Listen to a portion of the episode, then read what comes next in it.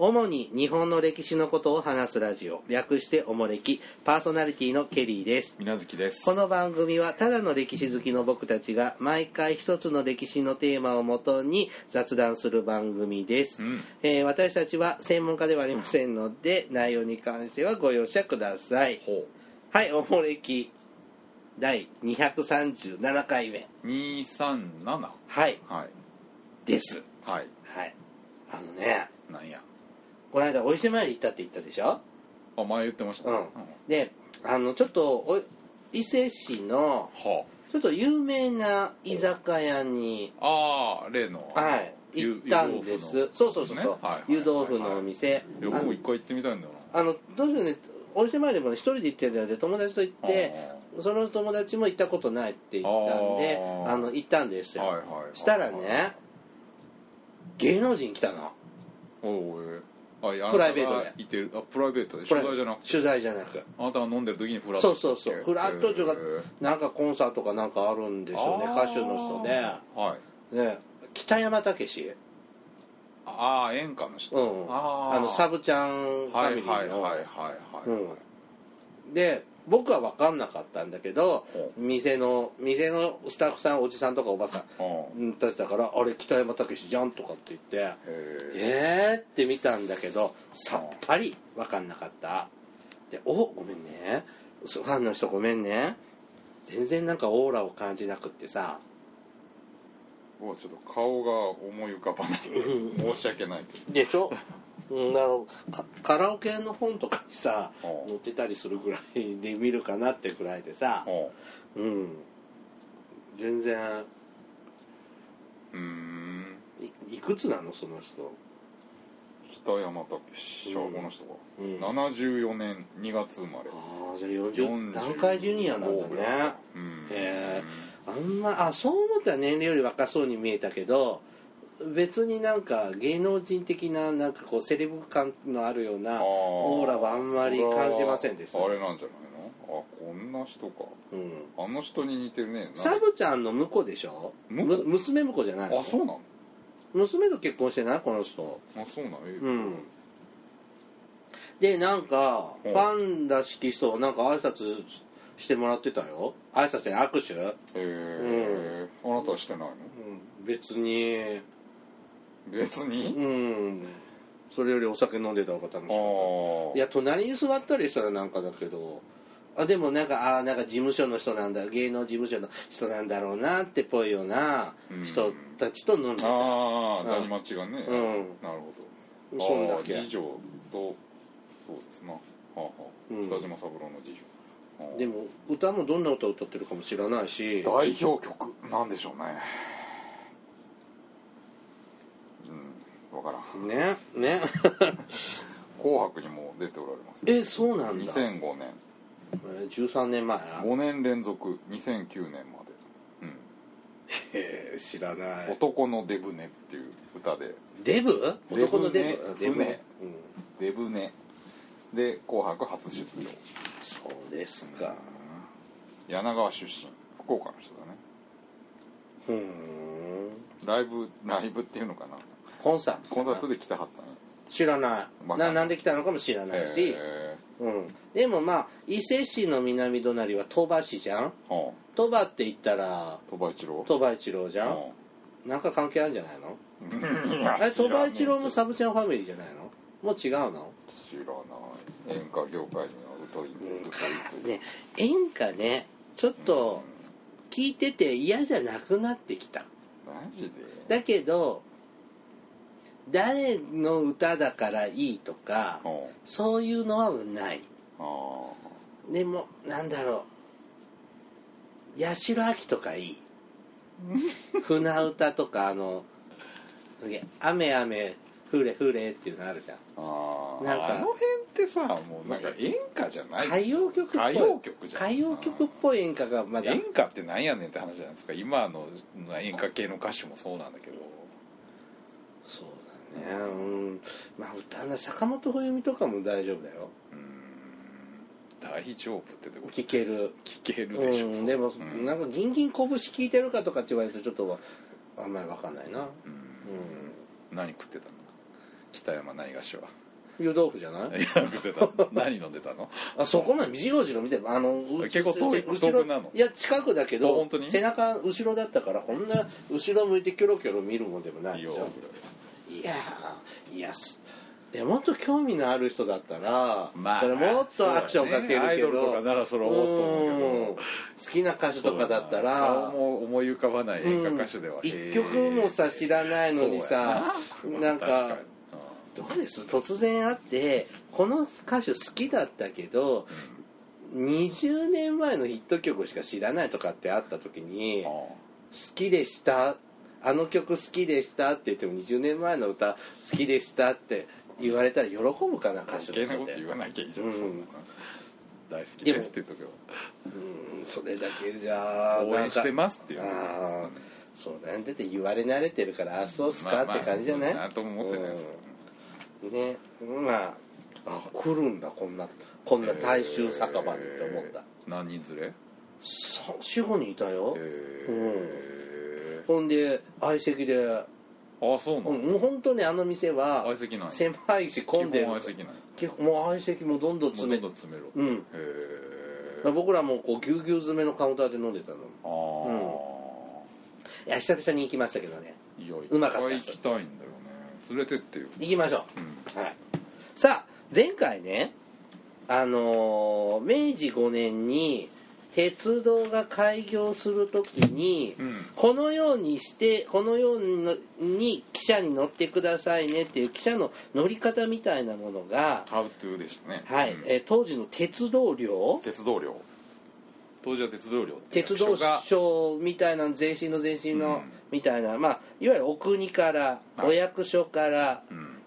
うんなんちゅうのこれ掲示されるの発表されてたんですね、まあそうやねうん通達というか、はいでちょっとそれのねもうちょっとち資料があるので、うんちょっと続きですうんはいで今度はね明治5年のうん9月に発表されたうん鉄道の時刻表とうんその前後に書いてある文章時刻表および新旧人選一覧というものですね、当時の資料ですねう、んでこの時刻表とかが書いてる前にですねなんか文章が書いてありますので、うんちょっと読みます、文章がはい翌13日をもって、うん新橋横浜間旅客列車本日より運転始業の旨を達せらるうんえーっと括弧かっここの日うん鶴見停車場を開くかっこ閉閉じじ、うん何のことですかこれえ何が翌13日をもって新橋横浜間を開業するってこれ9月でしょ前あの前回ハウトゥーを読んだやつは仮開業なんですよ本開業前にとりあえず横浜新橋間あー品川間でうん仮開業するんですよあこれ、うん明治6年の5月3日からは仮開業仮開業なの、えうまくじゃあ半年仮運で転してそうそう約半年で新本本本開本開業全線が開通する新橋品あー川間も開通してえじゃあ仮開業の時はで途中の駅すっ飛ばしてあじゃあ何快速列車みたいな感じ、まあまあそうですねしえし品川横浜品川横浜間え新橋じゃないの新橋がまだ仮開業の時点ではできてないできてないの、うあんそうなんだ、うんへー新橋いろいろ設備もあるんであ鉄道ののそうそうそんう車庫とかあのね当時ねそうそうそう今はないよね今はもう新橋やったら国電の駅ですけどねそうだよね、はい、まあ、そういうことだよねで、はい発車時刻および賃金は左の表のごとしうんただし国票は外票うんは本月うん9日開、9日はい開業式を終わり、うん翌10日より施行の見込みをもって、うん調整せらるしもせらえせられしもうん開業式は12日に延飲はいせられたるためうん13日より施行せられたりうんははは何これ9日とか10日とかあー12日とか13日とかな何言ってるんです元々かはうんこ9月9日旧暦の9月9日旧暦の旧旧はあれでしょ当時まだ明治5年当時はちょうど退院歴このの年末に切り替わるねああ明治6年から太陽暦だったね、な9の月で、 9日、はいうんうん、は重陽の節句ってあの菊の節句でうんおめでたい日なので、うん、本当はその日に開業式をやる予定でこのまあ時間を組みましたと、はいはいところがその9月9日が大雨でおう嵐であの開業式ができなかったできなかったんでうん13日に延期されたんですよおえ12日開業式は12日あそうそう12日に天皇が明治天皇が来てで、そのセレモニーをやっセたレんモニですーやっねて翌年か翌日から要するに一般にも開放しますよあじゃあ何一般開業日もほん本気本当にずれちゃうの10だから翌日数日ずれたんだ、うんすげえだから仮開業はまだやってるあーそうかそうか品川横浜間は走ってるけどあでも大雨の日は運休だろうね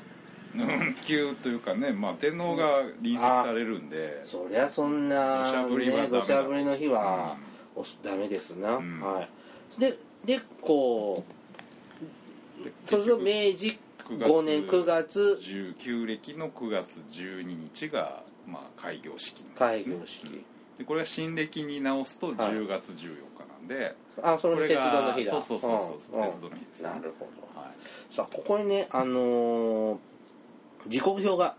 その当時のね法開業当時の時刻表が開業時のあります、うん、うんどうしよう新橋発横浜行きまあそっちの方がいいかな、東京から横浜行きましょうか、始発列車うんはいが午前8時8時遅っ会社間に合わないですね間に合わなこんないね時間もう始まっちゃうね、はいうん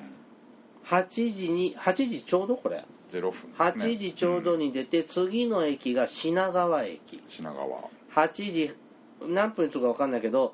8時8分にこれ出るってことだよね発車時刻でしょうね、はいうん品川駅8時8分発うんで次が川崎駅うん8時26分26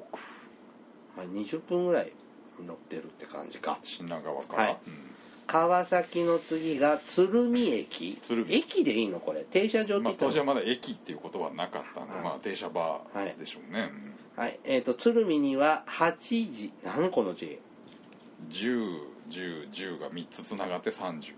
へーえー、っとさっき8時20って読ん読めたじゃないですか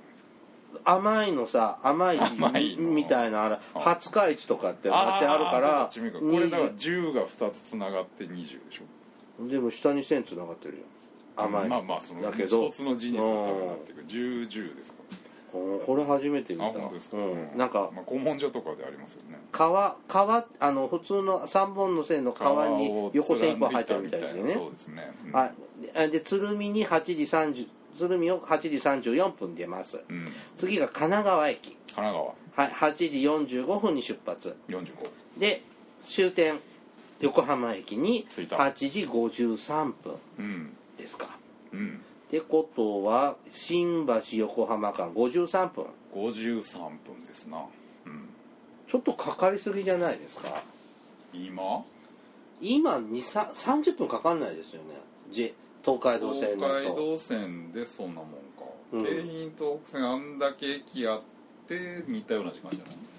京浜東北線って多分乗ったことないと思い僕ます投資で横浜まで乗ったことうなんい駅むちゃくちゃあるよだから東海道線感覚で見た方がいいんだよねまあそうやねかかるね30分か今そんなもんか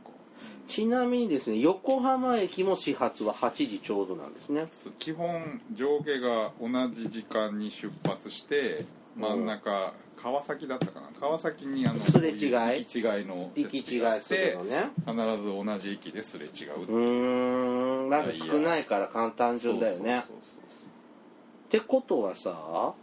これ何開業当時はそううん2両編ええ2編成やったらいいの二編成じゃ足らんだでっしてょ8時53分にうんおのおの終点に着くじゃん着いてで次が9時ちょうど始発だから7分折り返しは無理でしょ今の電車なら行けるけど当時は機関車付け替あえてそうねか水だ石炭だ補あ給しそうてかですそうかか今ってさこれ終着ついたらさ、まあ運す転手さんこぐれすぐパーって行っちゃうけどうそうんいやそうだねじゃあ4編成あったらいいんだら最低4編成はいるでしょうねまうあん予備とかもあるし当然そうああでも前やったねこの1号機関車の話した時ああ最初10両ぐらい買ったの十何両ですよね買ったって言ったもんね、ああそうかあー実際ね検査とかもあるしでえーっとこそしてまあ お例えば新橋駅始発が8時ね朝の8時で、うん次は次の列車は9時ちょうど1時間後はいうん次は10時さらに1時間後はい、うんその次が11時おで次はね午後の便が2時お昼はないんだないんですねお昼休みなのかちゃんと取るんだ ねな どうなんでしょうね2時3時うん4時5時6時6時で6時が終電終電6時ああ早っきついなこれ横浜も同じねうんうん6時終電って飲んでられないですよねいやまあ飲み始める時間によ居り酒屋開いてビール12杯飲んだらあもうだって15分前には駅昼に着からいてないやとってる店に行ってくださダメでしょい、うん15分前に駅に着5い時てないとダメだから45分にはもう駅にいないといけないからあらうんううん30分で飲まないーん少ないねとけどまあ、 うん別に飲むわけじゃないでしょはい、ちなみに、えー、と運賃表も載ってるのは賃金表って書いてあるけど運賃表ですねま今あで言まうね、あ今で言えばね載っていますね、えっ、と上等、まあ、いわゆる一等車うん、うんは、えー、と新橋横浜間で1円と12銭5輪でいい五の輪うんで中等中東が新橋横浜で75銭75銭加藤三等車が37戦5輪五輪だそうですうん安いね安いだって1円玉 とさ騙ちゃうし1円玉2枚払ったら1円は当時は金貨 ですよそうだね1円金貨ってあった1円よねはでかいよえ今でいうと1円ってどれぐらいなんだろうねなかなか難しいけどねあー1円まあまあ3万ぐらい3万から5万の間ぐらいかな3万え新橋横浜を3万円するってことグリーン車で行ったらあーそうか3万ちょっとですねえじゃあ37銭っていうと37銭は3万分の37銭はい割るそうかそうかな今やっぱ線ってね株とかあのうんね為替の時しか見ないもんねまた1万ちょいですね1万うんへえあじゃあちなみに新橋品川ね、隣の駅うん、隣の駅行くのに、えー、と上等は18銭と75輪、うんあ5銭か7輪あ違5う毛違う7輪輪は10までしかないから7輪5毛毛ご髪の毛の毛もうごもうっていうのがあるうの、ん、まあ貨幣はないけどはこれあれなんですよ下にあのあの対照表があるけどなるちょうど9円あの小判とかとあ、うん、江新円に切り替える時期なので新貨上円戸時代の貨幣もまだ使えたんだこ十の分っ頃ていうかむしろそっちの方が多い時代なんでああくまでそれ基準で運賃になってるから変な端数があーそうい1うこと両なんだのね4進法なんで変な端数が出うちゃうんうんそれ今度またおとお正月特集のネタになりそうですね、あそうなのうん、あそう返還とか換金とか、うんうん、取っときましょじゃあ言わないううんあそうなのはいえー、まあともかくえっ、と小判1枚が1円なんですとりあえずはああそれはすごいねすごいでしょ、えーででと新橋品川お隣の駅8分乗るだけで上等は18銭75、と,、えー、と中等が12銭と五輪うんで加藤が6000と25うんうんって感じうん6000加藤で1800円ぐらいですか1800円、うん高横浜神奈川あ違うわよ新橋品川間今200円かかんないでしょうねーじゃあさ東京品川をうん新幹線で移動したらこんなもんじゃない1000円いやもっと安いでしょ安い隣の駅だから特急券820円とかでしょあそうなのあーで運賃とか1000円ぐらいじゃんあそうですかそんな人いないだろうねじゃあ東京駅上野もそんなもん新幹線で移動したらうんそうだね隣の駅だとねそうだねなんか特急券安いかうら、ん、うんあーもっと高いんだこれ1時間ぐらいでうん、53分で1万円ぐらいでしょ今で2万円そうするとえ東京から静岡ぐらいか1時間っていうの新幹線で、あ新幹線で1時間、うそうやね名ん、名古屋で1時間半ぐらい半かのぞみさんんでそうやね東北の方は新幹線で1時間っていうと 一時間どんな宇都宮ぐらい宇都宮ぐらいはいけんのかなへうんなんか仙台まで2時間ぐらいってイメージがあるんだけどえまあ東北新幹線だか名古東京名古屋でらうん新幹線代1万円ぐらいなんですよそうやねちょうどそんなもんですうね、んうん、宇都宮ぐらいか、うんだからああそうかリニア新幹線ができたら時間的に1時間でうん値段的にも1万円ぐらいでって言ったら東京名古屋リニアもっと早いでしあれ1時間大阪までが1時間ょ500時速500キロとかで走るんでしょだから東京大そうだね阪が1時間でしょだから30分ぐらいだあよそうあらまあなんか現代とか未来の鉄道と換算するとわけわかんなくなってくるけど、うんでも10年後ですよリニア新幹線いやーね今ちょっとごちゃごちゃもあるしえでも作ってんでしょうんトンネルとか掘ってんじゃないの掘ってるけど今とりあえず掘りやすそうなとこから掘ってるんでしょとあと都市部とか時間がかかりそうなとことかうんでなんか大都市は地下通るんでしょ、まあほぼ地下ですよね、でもこれからあのなんだっけなんとか山脈ある赤石山脈だっけ赤石山南ア脈ルプスか木曽山脈飛騨山脈ああ飛そ騨はこを通んないぶのかち抜くトンネルを掘らないといけないんでこれが結構やばいっていう話ですよななんだよあんなもんしなんかガガガガガって今おいっぱい日本いや中トンネル掘りまくってるじゃんまだ誰も掘ったことがないあの山は誰も掘ったことがないトンネルなんでそうなのうんないでしょあの横軸なんかないでしょい飯田あの稲の方からうん長野の方に行ける道なんかないでしょ、まあ道はあるけど道もうほとんんでどもそういえばないね鉄道も道路もみんな谷通ってるもんね、うそうそあうらえ中央道とかもそうだね中央道もそうそう中央道もともとあの富士吉田今でも中央道の支線が残っ支線になってんだけど、うんまた富士吉田から中井山脈ぶち抜いて稲の方に抜ける予定だったんだけど掘ってないの今はねずっとあの諏訪とか北の方うまで、うんんぐるっと回るね鉄道もそうだよね、あれトンネル掘れなかったって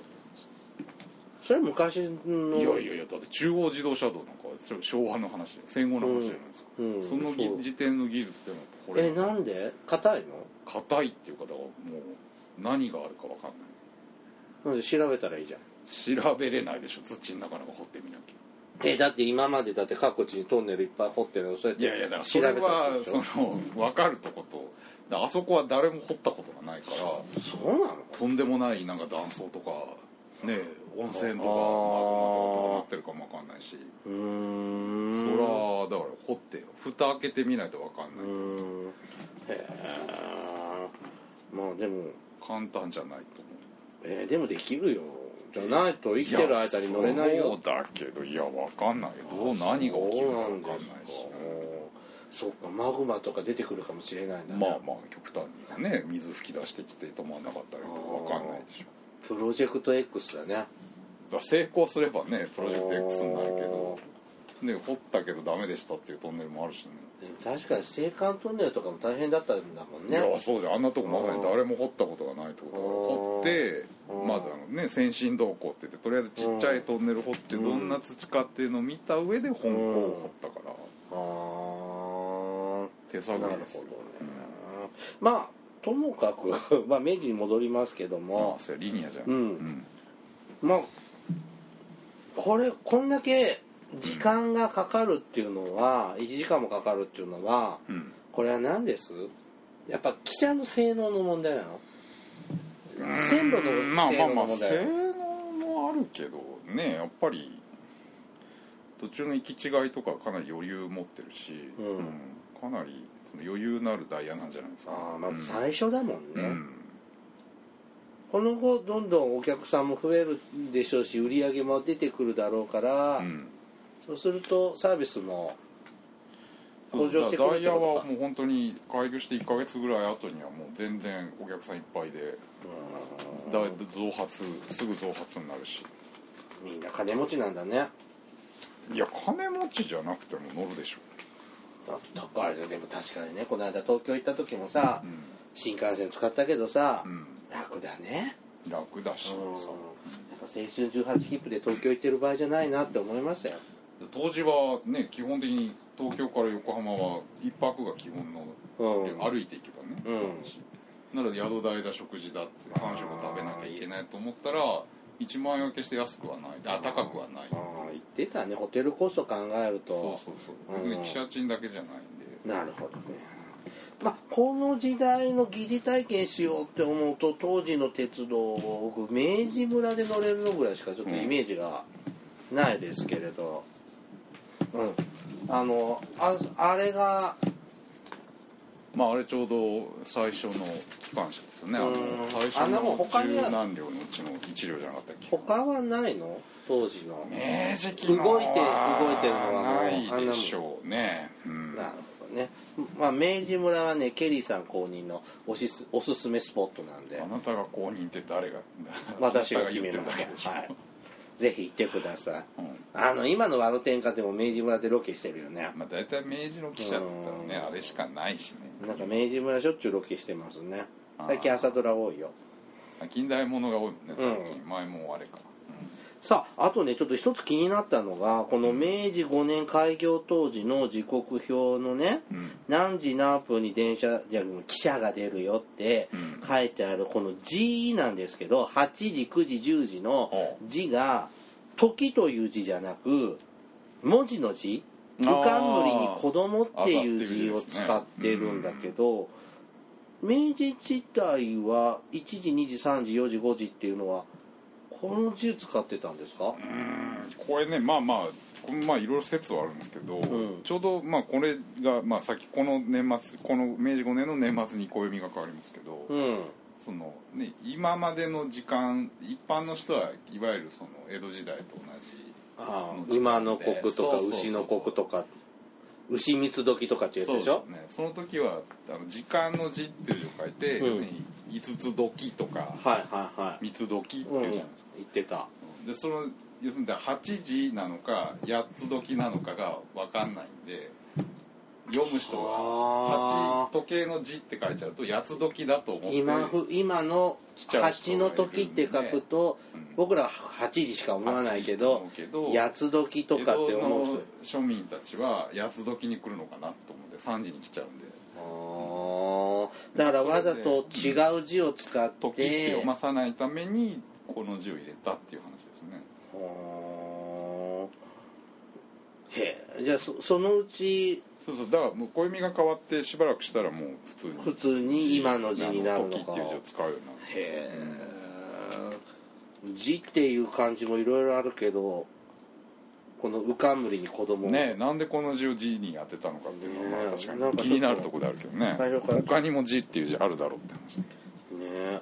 なるほどね、うんさあまたねあのー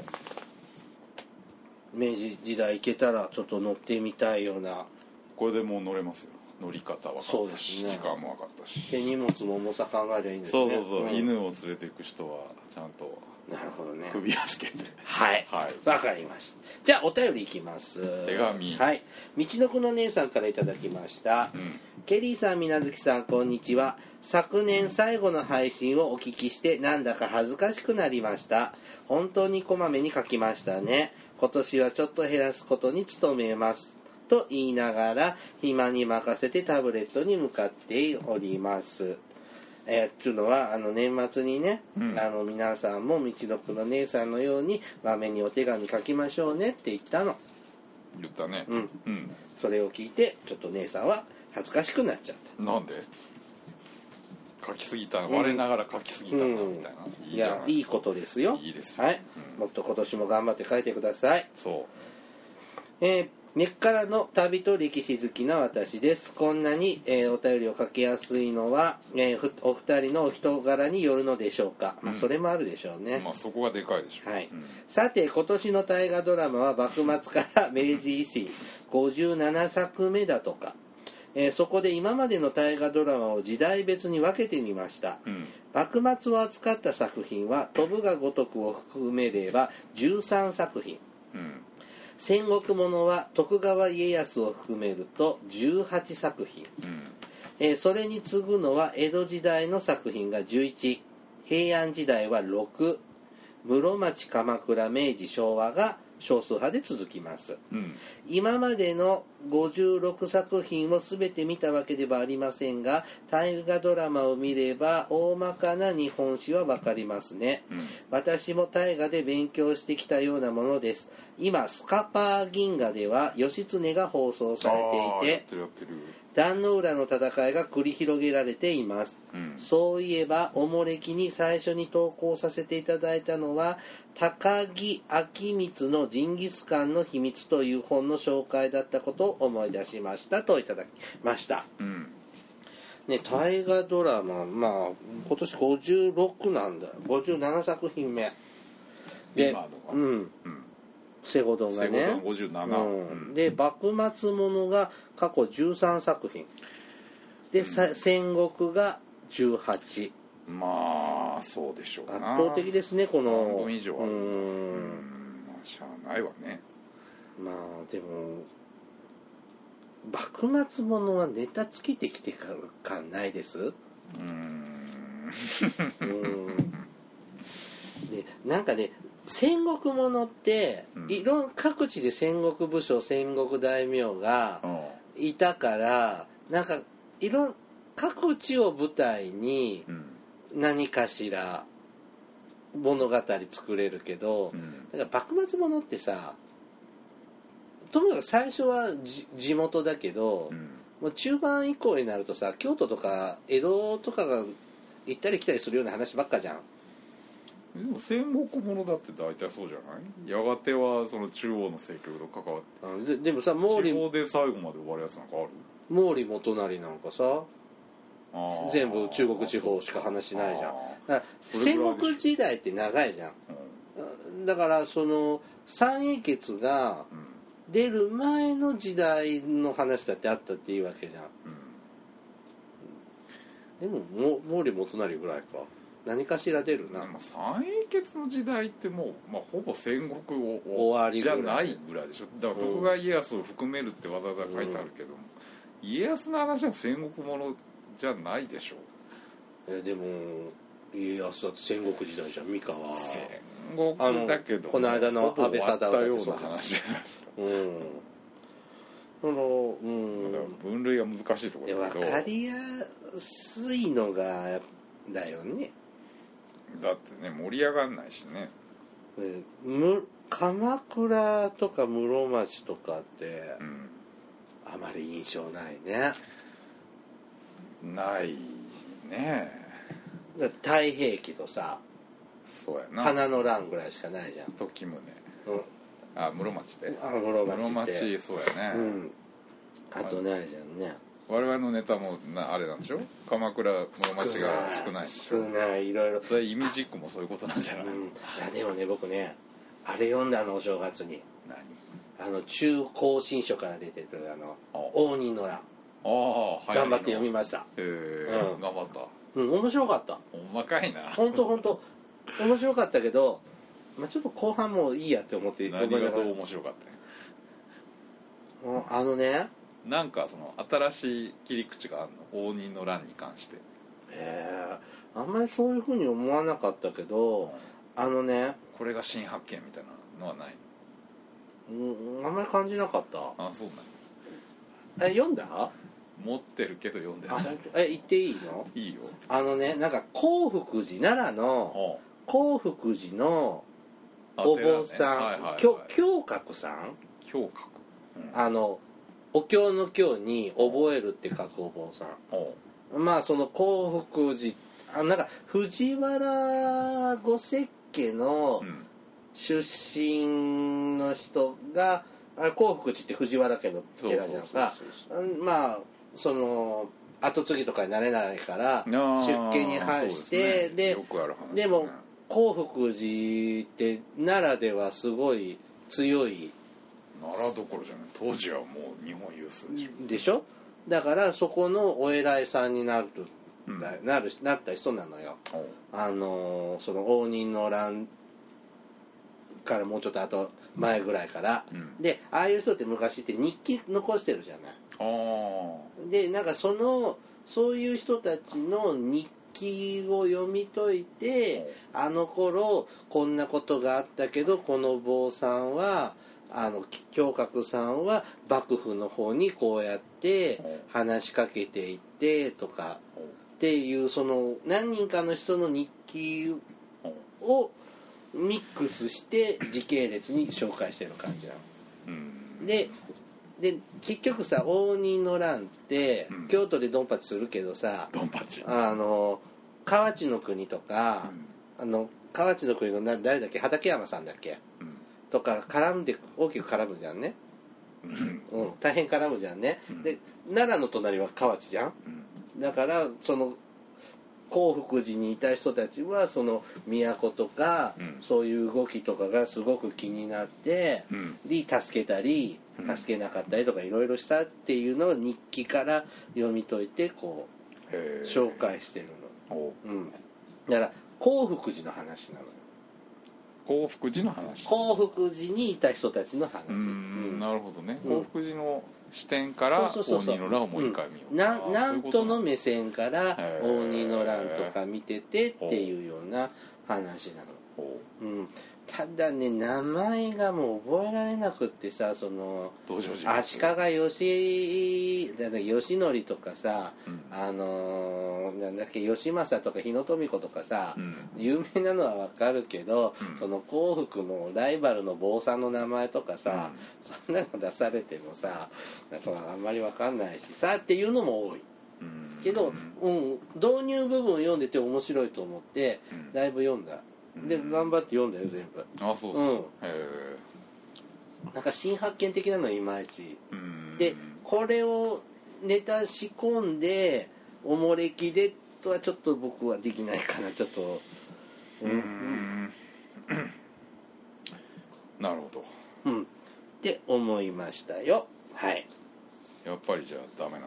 鎌倉室町はあでもねネタしじゃなたいいなって思ってちょっと小ネタ的なのはちょっとピ目つけてるのがあるんで例えば鬼言っちゃダメなのかいやでも鬼のなもうちょっと簡単に喋るぐらいできるでしょそ の細かくさあはそうんあの人の読むなしうんあ僕意志虚しくってなああそうなんだ、へうえんまあでもそうだよね、うん、はいさあ次いきますんさくらさんからいただきました桜ケリーさんみなずきさんこんにちはカナダのさくらですうんお正月のお金の会拝聴してメールしています外国の情報も待っているとおっしゃっていただいたのでメールしましたうん先日郊外のセカンドえセカンドハンドセカンドハンドストアうんリサイクルショップみたいなものだそうですがに行った際に昭和30年代の50円コイうんンが売っていて60セントで購入しましたうんまた別の機会には世界中の山盛りのコインの山から100円玉を5つ見つけて1ドルで購入しましたうん儲けましたねすごいなあー今そうか1ドル110円前後カじゃんナダドルでしょでもあそうかでカもナそんなダもドんだルよでも1ドル90円って書いてあるんですよあ本当、うんああじゃあ得ですね90円で500円か、はいああいいなええそうですねはいあここに書いてあるね、うん書いてあるはいで海外で出会う日本のお金は何か運命を感じてしまいます、うんさてカナダのお金の動物なのですがカナダ紙幣には動物はいなくてコイン貨幣の方あ硬貨の方に載っていますうん1ドルはルーニーと呼ばれルーンという国の鳥うんが載ってるそうで日本ではハシグロアビと呼ばれている鳥だそうですうん2ドルはトゥーニーふうにと呼ばれあポーラーベアあああ北北極熊かなほらああ北極熊そうかの絵が入っていますああ5セントにはビーバへえー25セントにはカリブーの絵が使われていますうんカナダで有名な動物がやはり載っています和平は動物シリーズなんだえーね紙幣は全てプラスチックになり5ドル10ドル25ドル50ドル100ドル札がありますうんプラスチックになったのはまだ最近なので初めて触った時はびっくりしましたあまりプラスチック感はありません一部が透明になっていて向こう側が見えますちなみにカナダは昨年建国150年で記念硬貨や紙幣も出ましたそう思うと日本は本当に歴史の長い国ですねもしもカナダにいらっしゃる際はお声かけくださいぜひプラスチックのお札を触ってみてくださいお二人の掛け合いには本当にまったりしクスクスと笑わせていただいていますお体に気をつけて楽しい放送を続けてくださいといただきました、うんカナダねカナダのお金ねなんかアメリカのはね見るけどね